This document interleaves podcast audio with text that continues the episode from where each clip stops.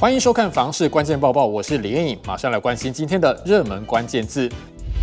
今天的热门关键字就是国宅。根据永庆房仲网统计网络物件点阅资料，二零二二年六月台北市各社区的点阅数当中，前五名就有三间是国宅，包括第三名的大直美堤花园，也就是基和国宅二期。第四名的是大安国宅，以及第五名的是成功国宅。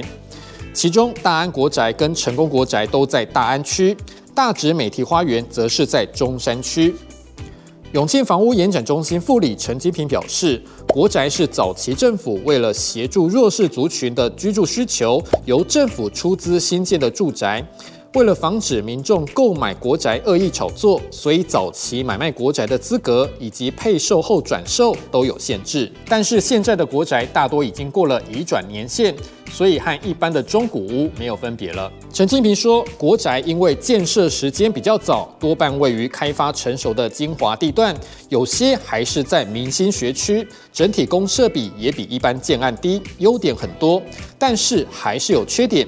最主要就是屋龄偏高，而且户数比较多，部分国宅的施工品质比较差，所以民众如果要买国宅，一定要观察是不是有漏水或是避癌的情况，也可以观察管委会和住户的素质。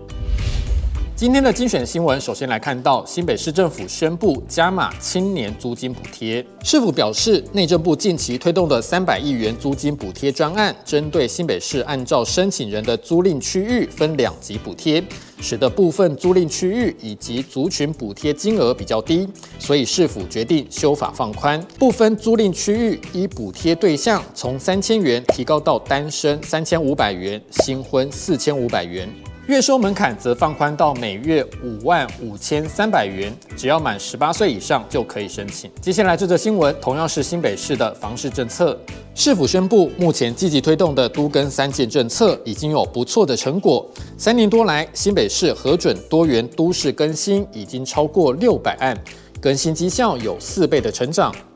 新北市都更处也说，目前新北市已经促成两百一十四户危险建筑物重建。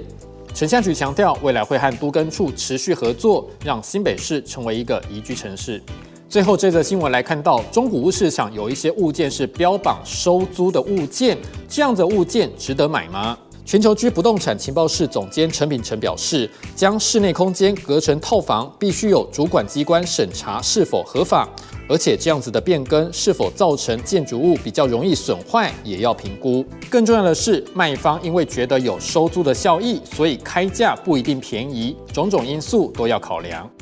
今天的买房卖房，我想问，有网友问到了，大家对于通勤的时间最长能够忍受多久呢？有人说公车加上捷运加上 U-Bike 一小时，有人说搭计程车十二分钟之内，也有人直接说看薪资来决定。你对于这样的问题还有什么样的看法呢？也欢迎在底下留言一起讨论。如果想知道更多的房市资讯，也欢迎点击底下资讯栏的连结。感谢您的收看，我们再会。